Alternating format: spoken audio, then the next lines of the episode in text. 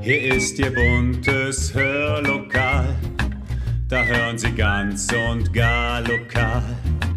Ihr Platz im schönen Hör, Hör, Hörlokal. Herzlich willkommen zum Podcast Hörlokal. Unterhaltung aus dem Nassauer Land.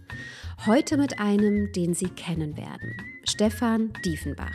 Der ehemalige Ordenspriester nimmt sich seit 30 Jahren einer bewegenden Geschichte an, nämlich der des Arnsteiner Patres Alfons Spix und seinem Tod im KZ Dachau im Jahre 1942.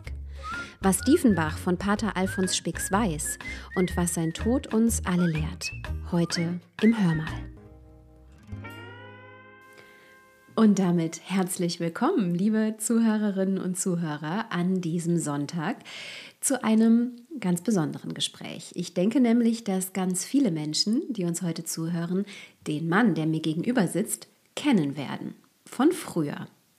Damals nämlich, als Stefan Diefenbach noch Ordenspriester war im Kloster Arnstein. Dort hast du 25 Jahre lang gewirkt in der Ordensgemeinschaft von den heiligsten Herzen Jesu und Mariens, also bei den Arnsteiner Patres.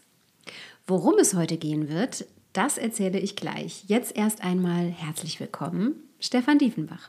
Ja, hallo. Ich freue mich, heute hier zu sein und dass wir diesen, dieses Interview heute machen. Stefan, du bist in Lahnstein geboren und bist quasi direkt nach dem Abitur den Arnsteiner Patres beigetreten. So habe ich es gelesen. Ja, also das war halt, ähm, ich war sehr engagiert in der Jugendarbeit mhm. äh, an der Schule, im Gymnasium, Johannesgymnasium, mhm. habe dort die Ordensbrüder kennengelernt als Lehrer, aber auch als äh, Seelsorger und ja, als die Frage kam, was willst du denn mal machen nach dem Abitur, schien mir das so ja, eine gute Möglichkeit für mich zu sein, meine Talente einzubringen. Also ich hatte Rallye-Leistungskurs und mhm. habe mich richtig reingekniet in die Themen. Ich wollte da mehr wissen und äh, die Mitgliedschaft in der Ordensgemeinschaft und ein Theologiestudium waren da schon sehr verlockend, ja. äh, diesem Wunsch dann nachzugehen. Mhm. Mehr Wissen ist äh, ein gutes Stichwort, mhm. denn du hast dann äh, katholische Theologie studiert und hast im Jahr 1991 glaube ich, äh, zum Abschluss deines Studiums deine Diplomarbeit geschrieben. Der Titel lautet Von Arnstein nach Dachau, Pater Alfons Spix, Opfer des nationalsozialistischen Kirchenkampfes. Bevor wir erfahren, wer Alfons Spix überhaupt war, lass uns mal zurückgehen in die Zeit, als du selbst zum ersten Mal etwas über ihn mhm. erfahren hast. Ähm, denn die Idee, diesem Arnsteiner Pater und seiner Geschichte wirklich Zeit zu widmen, und das hast du in den letzten Jahrzehnten ja wirklich mhm. intensiv auch getan, die kam quasi, so habe ich es gelesen, durch einen Grabstein ins Rollen, den du in Arnstein gesehen hast. Genau, also ich war dort im Noviziat, das ist die Einführungszeit, die einjährige mhm. Einführungszeit, wo man dann prüft, ob das wirklich der Weg ist und die Gemeinschaft prüfen kann, ob man auch dazugehört, äh, dazugehören kann. Mhm. Ähm, und dann ist ein Bruder gestorben im November und mhm. äh, es ist sehr, sehr felsig da, mhm. ähm, wo die Klosterkirche steht. Und wir mussten, also die Novizen, es waren sechs damals an der Zahl, die sollten das Grab ausheben für den verstorbenen Mitbruder. Und das ging nur mit dem Presslufthammer. Das ja. heißt, und es war saukalt und wir standen da und haben uns jede Stunde abgewechselt äh, mhm. und haben dann mit dem Presslufthammer äh, halt ein, ein Grab ausgehoben, so gut es ging. Äh, mhm. Und dann guckt man natürlich auch so rund, wer liegt denn sonst noch hier, wen kennt man schon oder gibt es da eine Geschichte? Und da ist mir eben auch der Grabstein von Alfons Spix aufgefallen, mhm. der 1942 verstorben ist. Mhm. Auf dem Grabstein waren also wie bei allen anderen Geburtsdatum, Eintritt in die Ordensgemeinschaft und das Todesdatum. Mhm. Und äh, weil ich auch Geschichte-Leistungskurs hatte, war mir die Zeit natürlich schon auch irgendwie klar, könnte es sein, Kirchenkampf, wo ist der denn überhaupt mhm. gestorben? Das war und dann, das Jahr 42, 1942. Genau, 42, mhm. ja. Ähm, wann äh, oder wo ist er, was ist denn passiert überhaupt, mhm. dass der halt 42 gestorben ist? Einfach mhm. so oder gab es irgendetwas? Und dann haben einige von den älteren Patres dann erzählt, ja, der war im Konzentrationslager, aber es schien mir auch so, dass es ihnen fast ein bisschen peinlich war. Ne? So, ja, da war irgendwas, es gab einen Vorfall mit äh, polnischen Fremdarbeitern und die waren beim mhm. Gottesdienst und also es war alles irgendwie so ein bisschen nebulös. Mhm. Und ähm, so genau, was genau ist, weiß man nicht. Mhm. Und das hat mich gereizt, äh, da nachzuforschen und zu gucken, ja, wie war es denn jetzt wirklich?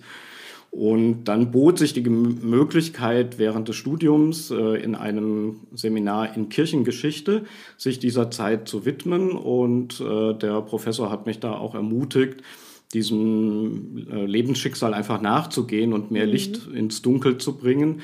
Und das habe ich dann auch gemacht und seitdem beschäftigt mhm. mich das. Also ja, auch schon richtig, richtig lange Zeit.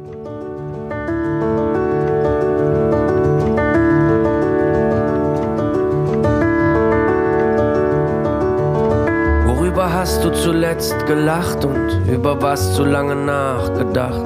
Was ist das Dümmste, das du je getan hast? Was ist deine Superkraft? Wonach roch deine Kindheit? Wie lange dauert's noch? Worauf kannst du unmöglich verzichten und für wen tust du's doch? Was ist deine Geschichte? Was hast du erlebt? Was zählt? Was möchtest du ändern? Was hat dich wirklich bewegt? Wie's auch gewesen, was auch geworden ist, das Ergebnis sind wir hier. Erzähl mir von dir.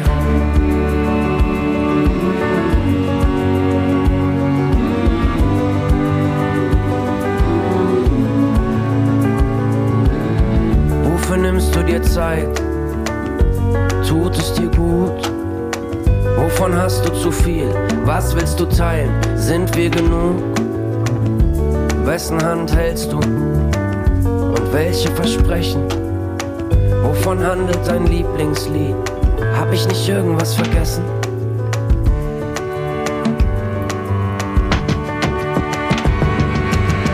Was ist deine Geschichte?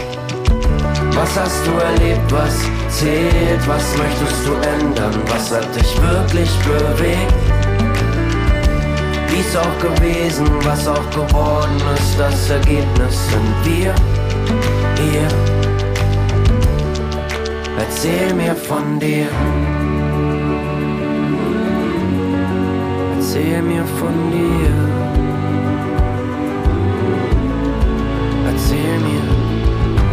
Sieht diese Welt aus, wenn du sie beschreibst?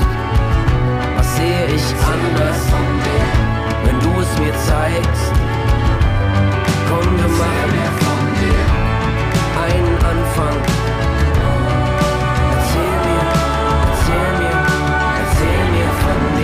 Was ist deine Geschichte? Was hast du erlebt? Was zählt? Was möchtest du ändern? Was hat dich wirklich bewegt? Wie es auch gewesen, was auch geworden ist, das Ergebnis sind wir, hier, Erzähl mir von dir. Wenn ich mir jetzt vorstelle, das war ungefähr 45 Jahre nach dem mhm. Tod von mhm. Alfons Spix. Du hörst zum ersten Mal davon. Wie fängt man diese Forschung denn überhaupt an? Also wo findet man erste Ansatzpunkte, um hm. überhaupt nachzuforschen zu diesem Thema, zu diesem Menschen? Ja, man fragt halt auch rund. Also damals äh, waren, gab es ja noch Überlebende und Augenzeugen. Mhm. Also man fängt an, einfach Leute ausfindig zu machen, die noch etwas über diese Zeit sagen konnten. Mhm. In Singhofen, in Bremberg, mhm. äh, in Obernhof selbst. Und äh, vielleicht gibt es ja auch über diesen Podcast noch jemand, der irgendwas von Eltern oder Großeltern zu diesen ja zu diesem Fall äh, aus der Nazizeit sagen kann. Mhm. Äh, man fängt an und fragt und liest und guckt und äh, Literatur und so gibt sich eins zum anderen und ein besonderes Heil oder zwei Highlights gab es. Ich war einmal eine Woche in dem Archiv des Konzentrationslagers Dachau, das mhm. ist ja in der Nähe von München. Mhm. Ich konnte in dem dortigen äh, Kloster, was direkt an das äh, Konzentrationslager angebaut ist, übernachten und bin dann jeden Morgen über die Lagerstraße, mhm. also schon mit sehr mulmigem Gefühl, weil ja. ganz viele Erinnerungen natürlich dann da wehen äh, in das Archiv des Konzentrationslagers Dachau und habe dann dort auch geforscht und da auch einiges gefunden, was äh, erst kurze Zeit vorher auch aus anderen Archiven in Mikrofilm damals noch, mhm. in Mikrofilm dann da zur Verfügung stand, auf so großen Kisten und so, also mhm. fast mittelalterlich noch. gegenüber heute. Ja, schon. gegenüber heute, ja. So, man gibt den Namen ein und dann hat man alles. Äh, also früher musste man noch an Karteikarten, Karteikästen suchen und äh, mit Mikrofilm, aber das war auch schon eine, äh, schon eine Errungenschaft und da habe ich schon einige neue Dokumente ausfindig machen können, auch das Todesdatum klären und habe dann dort zum Ende ein Stück Stacheldraht, auch Original Stacheldraht äh, bekommen. Hm. Wahrscheinlich geht das heute auch gar nicht mehr hm. und äh, vielleicht kann man das irgendwann mal in die Gedenkstätte auch mit hm. einbauen, in, hm. die da geplant ist in Arnstein. Ja, und das äh, zweite Highlight war, über verschiedene Wege kam ich zu der Gruppe von überlebenden Priestern, die also das Konzentrationslager überlebt haben. Das mhm. waren dann in der Zeit, als ich angefangen habe zu forschen, alle schon sehr alte, betagte Herren, mhm. die äh, da in der Nähe von Münster einmal getagt haben. Und dann durfte ich als kleiner junger Student äh, da zu diesem Treffen der, der, der Männer kommen, der Priester kommen. Und das war schon sehr beeindruckend. Und da gab es auch noch drei, vier Männer, Menschen, äh, die mhm. dann erzählen konnten, dass sie Pater Spitz getroffen haben und äh, haben mir dann auch noch einige mhm. wertvolle Hinweise gegeben. Das war schon auch ein, auch ein Highlight einfach, mhm. ja. Wir wollen ja dieser Person Alfons mhm. Spix ein bisschen mhm. äh, auf die Spur kommen.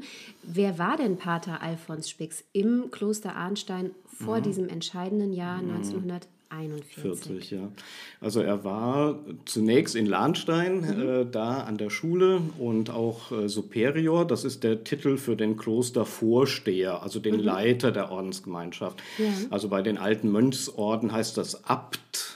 Mhm. Das kennt man vielleicht. Ja. Und bei der Ordensgemeinschaft der Einsteiner Patres heißt das halt Superior. Das ist mhm. der Vorsteher, der alle drei Jahre gewählt wird von den mhm. Brüdern. Und der Pater Alfons Spix war zunächst in Lahnstein und ähm, hat es da wohl ziemlich gut gemacht und ist dann auch äh, Klostervorsteher in Arnstein geworden. Mhm. Er war auch, äh, das zeichnet ihn schon auch aus, Mitglied der Provinzleitung. Also er hat den Provinzial, das ist die nächsthöhere Stufe, mhm. also der für ein, eine größere Region zuständig ist, beraten. Und der hatte, als es so auf den Krieg zuging, schon vorgeschlagen, den gesamten Ordensnachwuchs nach Argentinien zu schicken. Dort mhm. gab es äh, einige Missionsgebiete, die die Arnsteiner dort hatten. Und weil ihm schwante, wenn das mit dem Krieg losgeht, dann ja, wird es wahrscheinlich sehr, sehr mhm. viele Tote geben. Aber man hat ihn nicht auf ihn gehört. Und es sind dann über 80 Prozent des Ordensnachwuchses ist dann ähm, als Soldaten im Krieg mhm. äh, gefallen. Mhm. Naja, und er war halt Leiter hier des äh, Kloster Arnsteins mhm. und ähm, sicher ein sehr verantwortungsbewusster Mensch. Es gab ja vorher auch schon mal den ein oder anderen Zwischenfall, wo man mit dem nationalsozialistischen Regime auf den verschiedenen Ebenen da aneinander geraten ist. Aber ähm, ich glaube, dass er immer dafür gesorgt hat, gut zu gucken, wie können wir die christliche Botschaft weiter vermitteln, wie können wir die Menschen, die Christen hier in der Region stärken. Ähm, und aber nicht so, dass wir wegen irgendeiner Dummheit dann doch irgendwie äh, in Konflikt kommen und mhm. das Kloster aufgelöst wird oder vielleicht sogar die ganze Ordensgemeinschaft ähm, vertrieben wird oder so. Mhm. Also so versuchen, so ein Balanceakt. Ähm, als junger Student dachte ich immer so, oh, er hätte eigentlich ein bisschen mutiger sein können. Ja? Also es gibt keine, ähm, keine Notiz, dass sie etwas zu, zu ähm, Scheuern oder zu Hattermar gesagt haben. Es gibt keine Notiz. Ja? Also mhm. Also es ist nichts äh, überliefert worden, dass man sich da irgendwie positioniert hat. Ähm, da hätte ich mir schon ein bisschen mehr Mut gewünscht und ein bisschen Klarheit.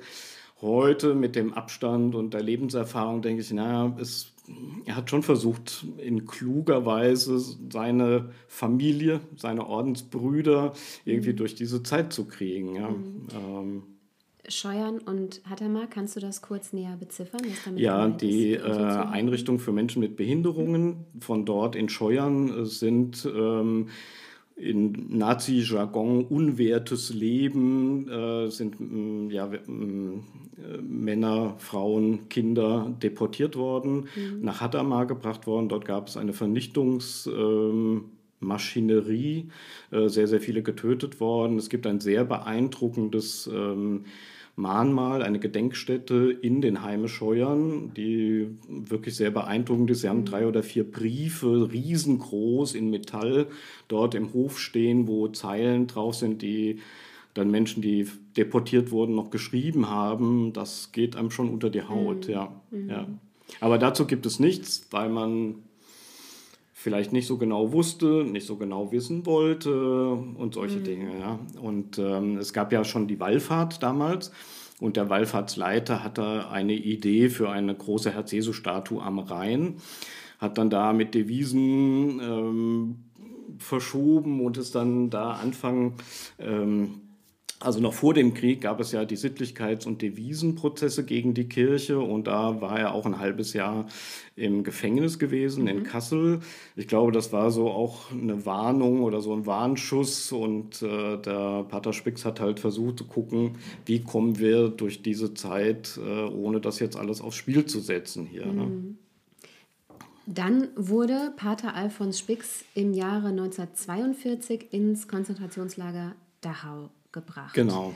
Ähm, ich habe gelesen, er trug auf seiner Häftlingskleidung so ein rotes Stoffdreieck. Das hat ihn gekennzeichnet genau, als ja. politischen Gefangenen. Ja. Mhm. Was wurde ihm denn damals zur Last gelegt? Ja, also er war Schutzhäftling. Also man mhm. hat Leute vorsichtshalber in, ins Gefängnis gesteckt, damit mhm. sie, weil sie politisch nicht zuverlässig waren. Mhm. Also er hat die Feinde des Reiches unterstützt. Also die mhm polnischen Fremdarbeiter sollten hier arbeiten, aber das war ja aus der Sicht äh, der Nazis waren das ja Untermenschen, also sie können hier arbeiten, aber Seelsorge, äh, das geht gar nicht. Mhm. Und äh, ich glaube, sie hatten dann auch den Verdacht, wenn die polnischen Katholikinnen und Katholiken mit den deutschen Katholikinnen und Katholiken zusammen Eucharistie feiern, mhm dann merkt man diese Verbundenheit. Also, nein, das sind doch keine Untermenschen. Ne? Das sind mhm. Schwestern und Brüder, die auch getauft sind, die auch äh, an Jesus glauben. Das war natürlich gefährlich, ne? weil es der Ideologie ähm, entgegenlief, dass das halt, ähm, wie die Nazis sagten, mhm. Ungeziefer ist, was man auch vernichten kann. Also mhm. ja, das lief ja dem diametral gegenüber. Und mhm. äh, weil er halt... Ähm, Widerstand geleistet hat innerlich dieser Ideologie gegenüber und denen nicht auf den Leim gegangen ist, sondern gesagt hat, das sind halt Katholikinnen und Katholiken und für die bin ich als Priester zuständig und wenn die kommen, dann kann ich die nicht, also bin ich gefordert. Also es, mhm. äh, es wäre ein Verrat an, dem, an meinem Priester sein, wenn ich die nicht irgendwie unterstützen würde. Und ein äh, polnischer Student hat erzählt, als ich damals die Recherchen gemacht habe, dass er für die polnischen ähm, Fremdarbeiter einen Beichtspiegel ähm, erstellt hat. Also er hat mhm. das Deutsche ins Polnische übersetzt. Mhm. Und dann äh, bei der Beichte durfte er natürlich nicht dabei sein, aber hat den erklärt, wahrscheinlich war das vor Ostern 41, äh, dass sie die Hand in die Hand von Pater Spix legen sollten und er würde dann auf die einzelnen Gebote zeigen und dann sollten sie so oft drücken, wie sie bei diesem Gebot gesündigt haben. Okay, ja es war ein, ein vielleicht unbeholfener Versuch, halt den, dem, was damals auch, äh, das sehen wir vielleicht heute ein bisschen kritischer, aber was damals in der Kirche halt galt. Ne? Man mhm. musste halt zu Ostern in den Gottesdienst mhm. und wenn man dann zur Kommunion gehen wollte, musste man vorher auch gebeichtet haben und vor allen Dingen auch nüchtern kommen, also ohne mhm. etwas gegessen und getrunken zu haben. Und deswegen gab es... Ähm, auch das wird ihm vorgeworfen, dass er die Feinde des Reiches mit Brot und Kaffee versorgt hat. Ja? Nach also nachdem die nach dem Gottesdienst mhm.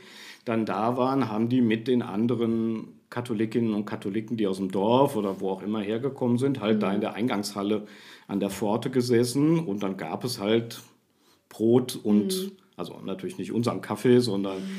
irgendwas aus der Klosterküche und dann mhm. haben die das natürlich auch bekommen, ja.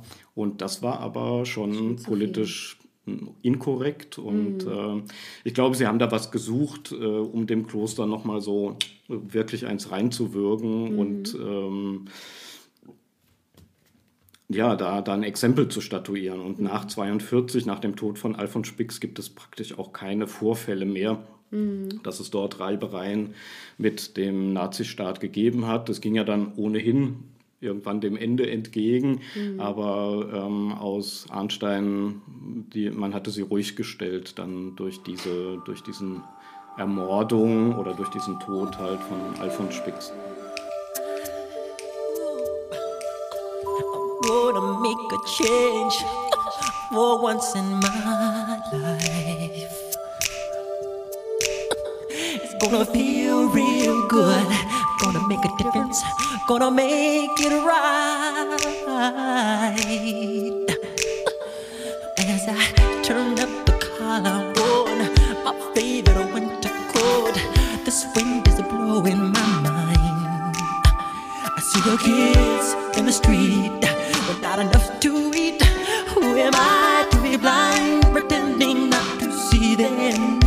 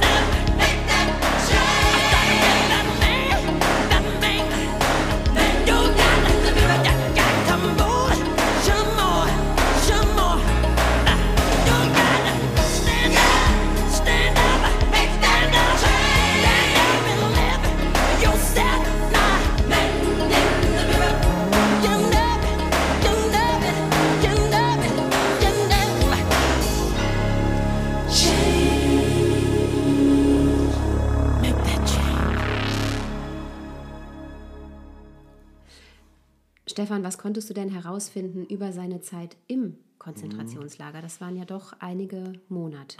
Ja, also er war zunächst in Frankfurt in mhm. Untersuchungshaft, äh, drei Monate, wo man auch nochmal versucht hat, über Rechtsanwälte irgendwas zu machen. Auch die mhm. Familie hat sich für ihn verwendet und mhm. hat äh, geschrieben, wo die Onkels ähm, im Krieg waren, was die Neffen alles für wichtige Positionen in, im Heer hatten und so. Ähm, und die Ordensgemeinschaft hatte Kontakt zu einem Koblenzer Rechtsanwalt, der damals, als ich anfing, auch noch lebte und auch noch Sachen zur Verfügung mhm. stellen konnte. Aber es hat alles nichts genutzt und man hat ihn dann äh, Ende Januar, Anfang Februar nach Dachau verbracht. Und es war nach den Augenzeugenberichten war es das schlimmste, mit eines der schlimmsten Jahre in Dachau, mhm. sogenannte Hungersommer 42. Die Leute hatten nichts zu essen. Einige von den Priestern sagten, ich konnte nicht mal mehr das Vaterunser aufsagen, weil ich so entkräftet war. Mhm äh, das muss wohl richtig, richtig, richtig schlimm gewesen sein. Äh, nur dünne Suppe und äh, vielleicht ein Kantenbrot. Also es muss sehr, sehr schlimm gewesen sein. Es gibt ein paar Briefe, ähm, die Häftlinge durften schreiben. Mhm. Allerdings wurde alles, ging alles durch die Kontrolle. Mhm. Es gibt Briefe, die auch, wo die Hälfte fehlt oder wo auch was rausgeschnitten ist was möglicherweise dann von der Zensur halt äh, rausgeschnitten wurde. Mhm. Man konnte nur ganz verschlüsselt und ganz, äh, ganz wenige Dinge schreiben, weil wenn man da irgendetwas geschrieben hätte, hätte das sofort äh, zur verschärften Maßnahmen geführt. Hungerbunker oder tagelang kein Essen oder in, in Arbeitsgruppen, die noch härter arbeiteten. Mhm. Ähm, also das war schon, also man kann nicht, man muss so ein bisschen zwischen den Zeilen lesen. Äh, Aber es gibt diese Briefe von Alfons Spix. Ja, genau, ja, genau, was, genau. Was, was, ist da kommuniziert worden? Was hat er da geschrieben? Naja, wie geht es? Ähm, ich hoffe, allen geht es gut. Ich denke und bete äh, für die Soldaten. Hoffentlich mhm. kommen sie gut aus dem Krieg zurück. Ähm, mhm. Aber über die Lagersituation, ähm, ich versuche durchzuhalten, ist, glaube ich, schon so, dass das Weiteste, mhm. wo man dann sagen konnte, oh, dann wird es also ganz, ganz schön hart sein. Ja. Mhm. Also irgendwelche Details oder so war absolut überhaupt nicht möglich. Mhm. Wie war das für dich persönlich, sowas auch wirklich zu lesen, in den Händen zu halten, zu sehen?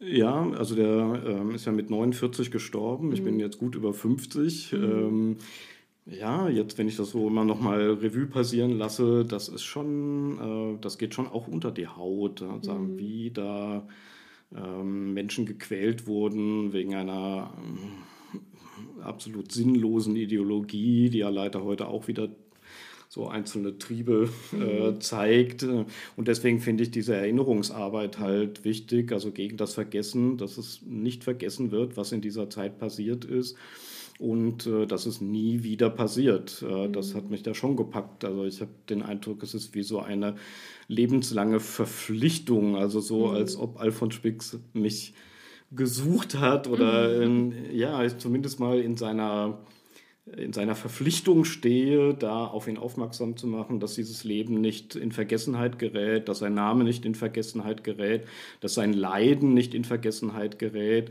und noch mal ein Stück weiter, da kommen wir vielleicht noch mal drauf, also er ist ja nicht in Arnstein beigesetzt. Es gibt zwar ein Grab auf dem Arnsteiner Klosterfriedhof, auch mit dem Namen und den Jahreszahlen, aber mhm. dort ähm, ist er nicht beigesetzt. Mhm. Wir gehen nochmal zurück mhm. zum, zum äh, August 1942. Ja. Mhm. Ähm, Pater Alfons Spix starb am 9. August. Ja. Mhm. Weiß man etwas darüber, wie das geschah, unter welchen Umständen? Ja, also wir, wir wissen oder aus den Dokumenten, dass er am 10. morgens aus der Krankenbaracke mhm. Nummer 7, Zimmer 4 abgeholt wurde, der Leichnam. Mhm. Und äh, aus anderen Berichten weiß man, dass dort die äh, Fälle hinkamen, die sowieso starben. Ja? Also in dem Bericht aus der, an die Familie aus Dachau hieß es, ja, er habe sich krank gemeldet und sei mit den besten medizinischen äh, Dingen versorgt mhm. worden, aber er sei leider dann doch verstorben. Mhm. Äh, die Berichte ähm, von Augenzeugen, die überlebt haben, sagen was anderes. Also mhm. dort kamen halt die hin, die sowieso über kurz oder lang gestorben sind, die also schon so entkräftet waren. Und äh, es gibt Fälle, wo man weiß, die dann auch getötet wurden, entweder mehrmals mit kaltem Wasser übergossen oder mit einer Benzinspritze getötet wurden oder aber schon so entkräftet waren, dass man sagt, da müssen wir gar nicht mehr nachhelfen. Mhm.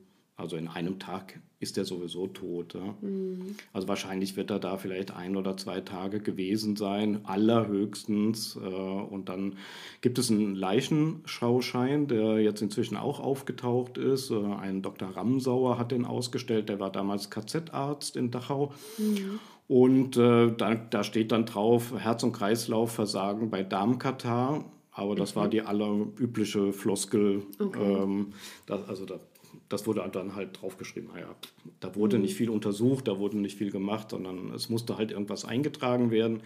Und das ist die übliche Floskel, die man so auch bei ganz, ganz, ganz, ganz vielen anderen Opfern, äh, Verstorbenen in Dachau oder Getöteten in Dachau ähm, lesen kann. Mhm. Das war die gängige Formel. Mhm.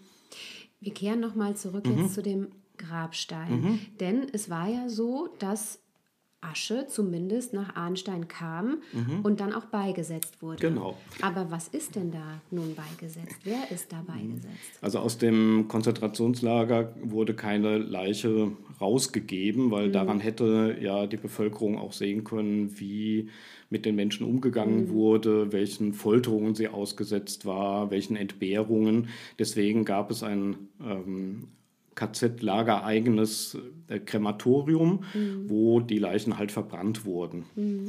Und wenn eine Familie dann die Nachricht bekommen hat, der Angehörige ist verstorben und dann um eine Urne gebeten hat, um auf einem Friedhof ein Grab, äh, eine Stelle zu haben, wo man des Verstorbenen gedenken kann, dann, so weiß man auch aus Augenzeugenberichten, wurde halt das aufgekehrt, was an dem Tag halt gerade an Asche im Ofen oder mhm. vor dem Ofen lag. Mhm. Das heißt, wo die Asche und die sterblichen kremierten Überreste von Pater Spix sind, wissen wir mhm. nicht. Mhm.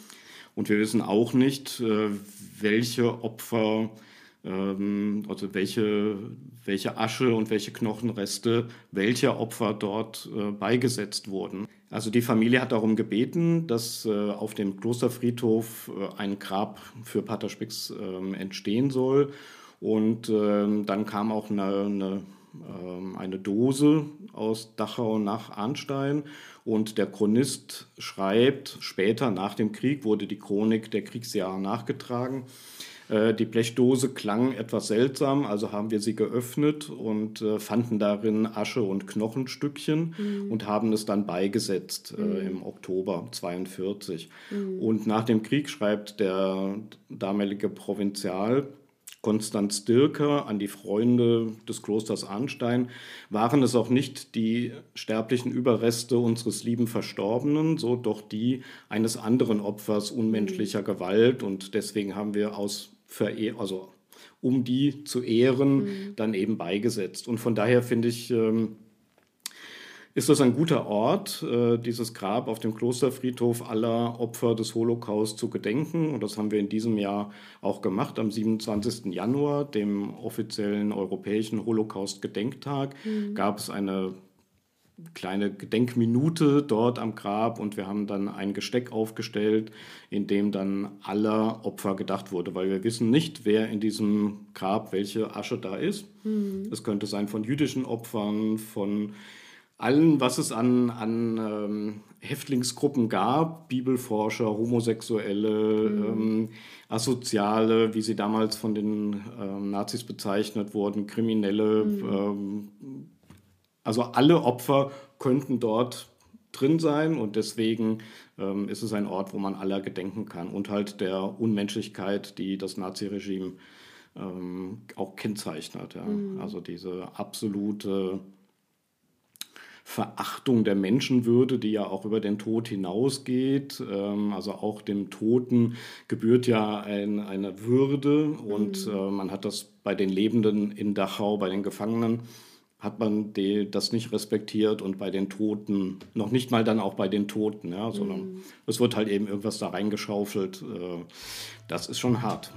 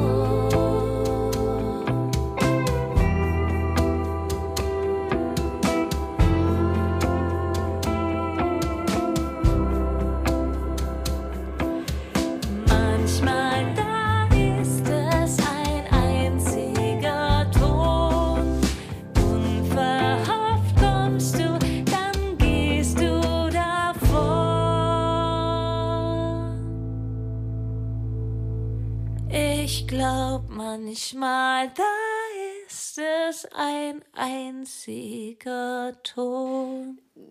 Du hast ja gerade schon angedeutet, es gibt natürlich schon irgendwie noch Fragen, Dinge, die ungelöst geblieben sind.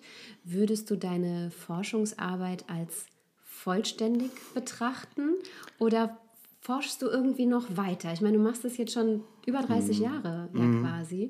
Ähm, geht es noch weiter für dich? Gibt es da noch eine Frage, wo du sagst, boah, da muss ich irgendwie, da muss ich noch hinterkommen? Ja. Also es ist natürlich unterschiedliche Inten- Intensitäten. Das ist jetzt nicht 30 Jahre lang. Es ist jetzt im Rahmen dieser Umgestaltung der Arnsteiner Klosterkirche, die ja renoviert wird in den nächsten Jahren. Äh, Und die Frage war, wird diese Gedenkplatte, die 1987 eingeweiht wurde, abgenommen? Wird sie wieder aufgestellt? Wird sie ergänzt? Hast du ja auch Ähm, initiiert damals. Genau, genau, das war Gedenkplatte 87 kam, ja. äh, als äh, Student. Dann äh, nach einigen Forschungsarbeiten habe ich dann gesagt, ja, wir müssen jetzt da mal was machen, ja, also entweder am Grab oder besser noch draußen vor der Kirche.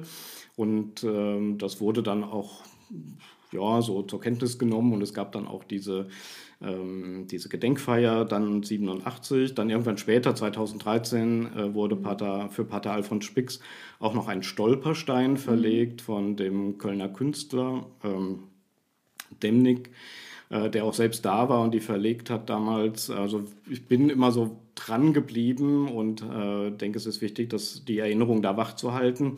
Also was noch nicht geklärt ist, ist, woher die Anzeige kam. Also wer ist jetzt wirklich derjenige, der ähm, dann die Gestapo informiert hat. Also die sind ja nicht rundgefahren, sondern es Ja. muss irgendeine konkrete ähm, Anzeige gegeben haben. Jemand, der sich davon vielleicht was versprochen hat, jemand, der vielleicht wollte, dass das Kloster mal einen Denkzettel bekommt. Vielleicht war ihm gar nicht so klar, wo das hinführen würde. Vielleicht hat er gar nicht damit gerechnet, äh, dass der Pater dann in Dachau ums Leben kommt, sondern nur mal sagen, okay, ähm, die kriegen jetzt mal einen Denkzettel, damit die Ruhe geben. Also das ist noch ungeklärt. Es gibt eine, eine Spur, dass der, also der Chronist vermutete, ähm, dass also der Ortsbauernführer von Singhofen möglicherweise dahinter steckte, aber es gibt äh, da keine es gibt kein Dokument dafür. Es gibt lediglich diese Vermutung, ob da was dran ist oder nicht. Das weiß ich nicht. Er soll auch damals bei einer Familie nach dem Krieg äh, darum gebeten haben, dass sie ihm einen Persilschein ausstellen, dass er mit dem Tod des Paters in Dachau nichts zu tun habe. Ob das jetzt ein Hinweis ist, dass er tatsächlich was damit zu tun hatte oder vielleicht dann doch nicht, aber Angst hatte, dass ihm das angehängt würde, das lässt sich so nicht mehr klären. Aber vielleicht ist ja durch diesen Podcast, äh, ist auch durch dieses Interview, gibt es noch irgendjemand, der irgendwelche Informationen hat. Also gerne, ähm, klar. Sehr gerne. info at hörlokal.de kann man immer eine E-Mail hinschreiben. Genau, das wäre super. Ja, genau.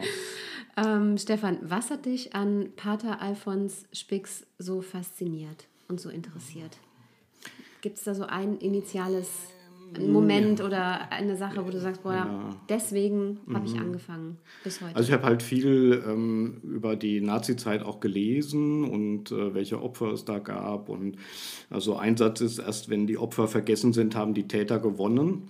Und äh, da möchte ich halt mit dem, was ich mache, ähm, also Alfons Spix ist ja nur ein Beispiel von so vielen, die Opfer geworden sind in dieser Zeit und ähm, ja, die auch heute Opfer werden. Also eine Initialzündung für diese besondere Blick auch auf die namenlosen Opfer war schon auch der, der Anschlag in Hanau äh, vor drei Jahren, vier Jahren jetzt schon. Ähm, Ja. Nee, drei Jahre, ne? 2020 ähm, Dann war das da. ja. Mhm. Und da war ja dann die, die Initiative They Say Their Names, sagt ihre Namen, also so diese Bedeutung des Mhm. Ja. Namens und des Erinnerns und ja, das, das treibt mich schon um und ähm, ja, ich denke, es ist wichtig, Namen zu erinnern, Geschichten zu erinnern, gegen das Vergessen anzugehen. Und es war damals ein, ein Ordensbruder und ich dachte, warum soll der in Vergessenheit geraten? Es ist schon mutig auch.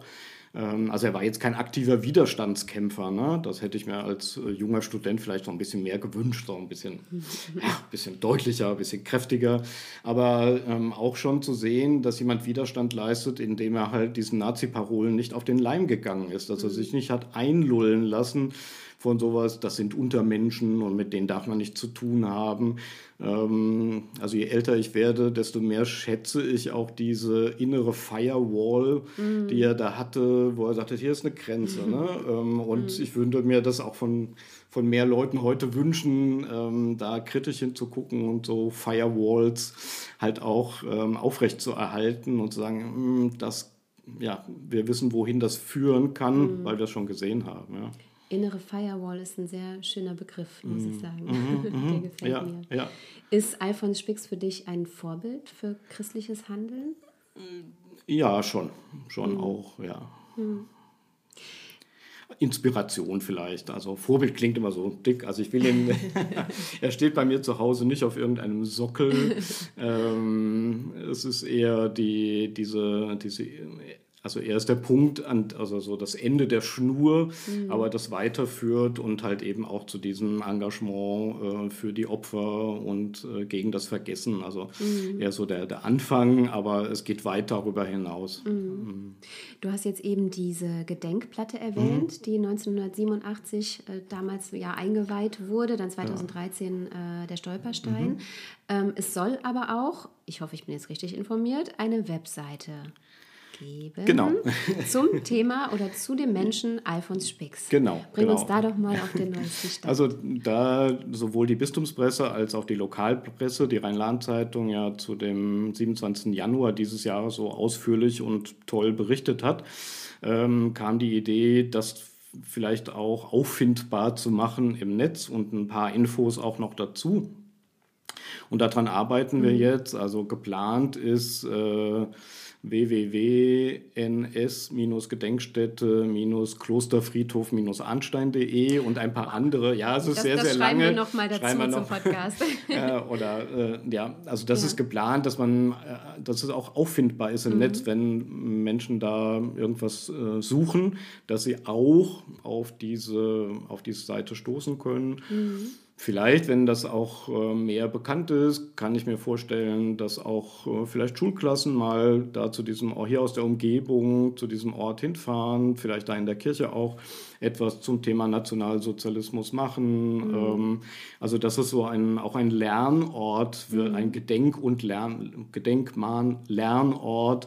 Und dafür ist es gut, wenn dann auch im Internet was zur Verfügung steht. Also wir Ja. werden nicht das wird nicht so ganz, ganz riesig sein, aber dass es zumindest mal auffindbar ist, ähm, auch im Internet. Ja. Gibt es da schon so einen Zeitpunkt, wann das möglicherweise abrufbar ist? Also es liegt alles bei der Agentur, die jetzt die, die Texte und Bilder und die Anhänge da jetzt mal zusammen ähm, designen muss. Ähm, ja. Im August ist ja der Todestag. Vielleicht schaffen wir es bis dahin. Mhm. Hört sich auf also jeden gerne, Fall so gerne an. früher. Aber Ja. also ich habe meine Arbeit gemacht. Die Texte Ja. sind da, die Fotos sind da und die PDFs auch von der Rhein-Lahn-Zeitung, von den Artikeln. Das ist jetzt die Tage gekommen. es liegt jetzt bei der Agentur, die müssen halt jemanden dran setzen, der es dann macht. Dann gibt es vielleicht nochmal einen Probedurchlauf, dass man sagt, hm, vielleicht ein bisschen weniger schwarz oder mehr gelb oder irgendwas, nochmal am Design, aber der, der Inhalt ist fertig und ähm, es sollte bald auffindbar sein. Also dieses Jahr ist auf jeden Fall gesetzt. Ja, ich, also solange es an mir liegt, ja. gerne. Und geplant ist auch schon der 27. Januar 2024. Mhm. Ähm, also das ist im kommenden Jahr ein Samstag. Auch da wird es zu einer passenden Uhrzeit etwas geben auf dem Klosterfriedhof und dann anschließend auch noch etwas zu diesem Thema, ne? ähm, Fremdarbeiter im Bistum Limburg oder Mhm. Widerstand äh, gegen den Nationalsozialismus. Also etwas zum Thema wird es dann auch noch geben, einen kleinen Vortrag oder Mhm. etwas. Stefan, wir sind am Ende angelangt. Okay, Tatsächlich. ja. Mhm. Ich danke dir sehr, sehr herzlich äh, für dieses Gespräch. Vor allem aber auch für diese ja wirklich schon Jahrzehnte andauernde Mhm. Forschungsarbeit äh, zu Pater Alfons Spix und gegen das Vergessen, um das einfach ein bisschen stärker in die Köpfe der Menschen zu bringen. Vielen Dank für die Gelegenheit. Richtig gut. Ich danke dir. danke. Ja, und wir wollen uns bald auch noch einmal wiedersehen. Und da darf es mehr um dich selbst gehen, Stefan. Ich habe es am Anfang unseres Gespräches angesprochen. Du warst 25 Jahre Ordenspriester im Kloster Arnstein. Aber im Sommer 2005 änderte sich das schlagartig. Wie und warum sich dein Leben dann veränderte und wie engagiert du seitdem für einen Katholizismus kämpfst, der auf Augenhöhe ist mit einer vielfältigen Gesellschaft, das hören wir beim nächsten Mal. In diesem Sinne wünsche ich Ihnen, liebe Zuhörerinnen und Zuhörer, einen wunderbaren Sonntag. Bleiben Sie gesund und machen Sie es gut.